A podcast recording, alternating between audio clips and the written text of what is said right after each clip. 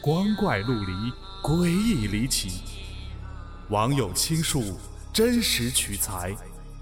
老黄故事之民间怪谈正在讲述。井，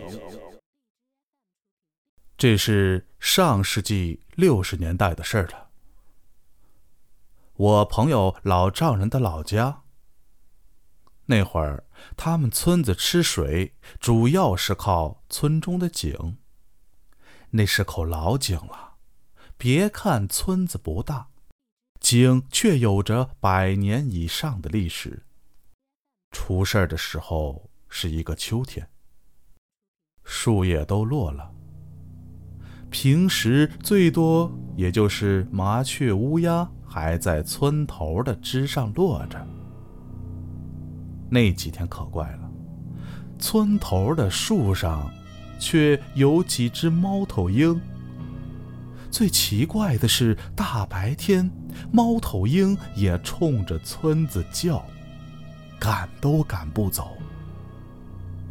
那会儿全民闹革命，赶不走，谁也没有在意，只有几个老头天天在那儿嘀咕，说这不是好兆头。当然，也没人重视他们的意见。直到有一天，有人喝水觉得味道不对，这一下就给传开了。于是大家都有这感觉。可又过了两天，那个味道越来越重，有的村民还出现了呕吐和腹泻。后来井水变成了墨绿色，整个村子都散发着一股腐臭的味道。大家觉得喝水比革命重要多了，于是大伙决定去淘井，看看究竟是什么原因。这一淘，居然淘出一具尸体。是具中年男尸，全身赤裸，但没有腐烂。